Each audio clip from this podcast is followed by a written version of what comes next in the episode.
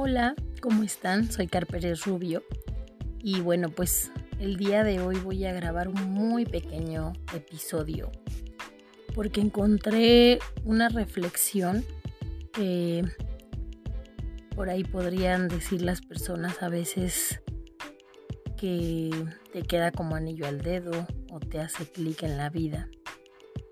Y bueno, pues ya tengo un rato sin hacerles episodios empezaré a hacerlo nuevamente y quiero compartir con ustedes pues muchas cosas que he aprendido en este tiempo que creo que a veces nadie nos dice y que es importante escuchar, que es importante analizar, reflexionar, vivir para poder hacerlo parte de tu vida.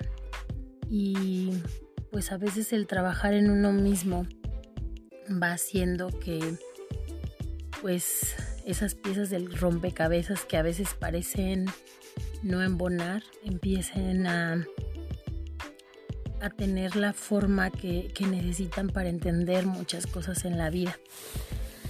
Y bueno, pues fácil no es, sin embargo, algo que es real es que a veces nos concentramos más en el pasado o en el futuro o en lo que no tenemos o en los reclamos que en el presente, en lo que sí hay, en lo que vale la pena, en lo que disfrutamos, en lo que nos da esos momentos de felicidad.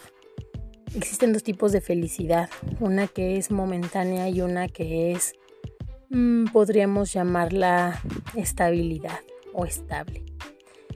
Y normalmente la felicidad que dejamos ir o que no valoramos es esa momentánea que es parte de esos pequeños detalles que se van guardando en la memoria, en los recuerdos y que cuando recordamos nos hacen volver a sonreír y volver a, sentir eso que, en ese momento que, que lo experimentamos pues produjo en nuestro cuerpo.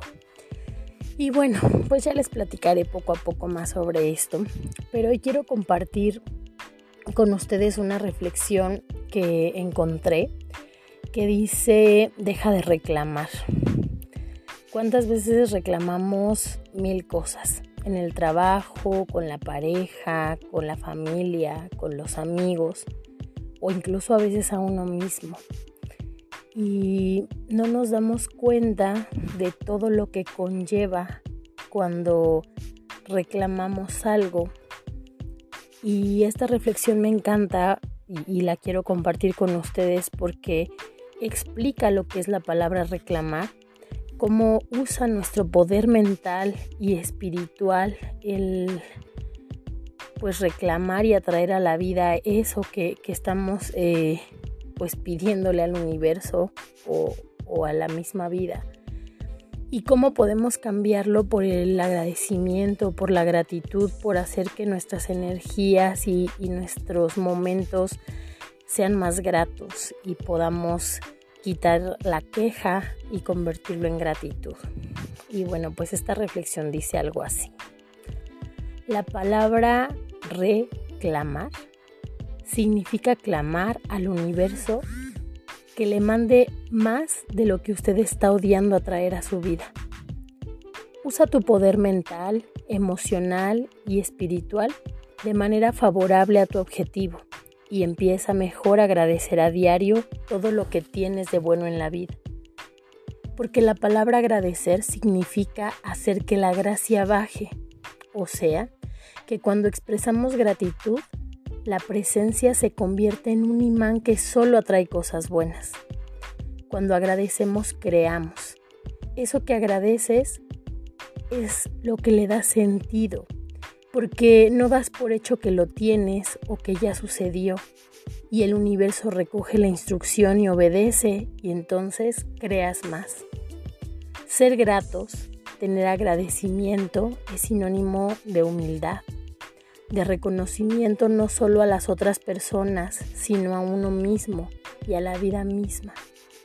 Hay que intercambiar el quejarnos por decir gracias, esa queja por gratitud, tratar de no hablar de lo negativo para ninguna persona, pues pasan 24 horas en lo que nosotros dejamos ir esa queja y todo lo que ese enojo o esa molestia segrega en nuestro cuerpo. Entonces podemos hacer la prueba quizá de pasar 24 horas al menos sin quejarnos de nada y agradecer mucho y veremos grandes cambios en nuestra vida. Dice también que no hablemos de cosas negativas sobre el mundo ni sobre las personas, pero tampoco sobre nosotros mismos. Y nos daremos cuenta de cómo cambia nuestra vida. Evita convertirte en una persona adicta a quejarte.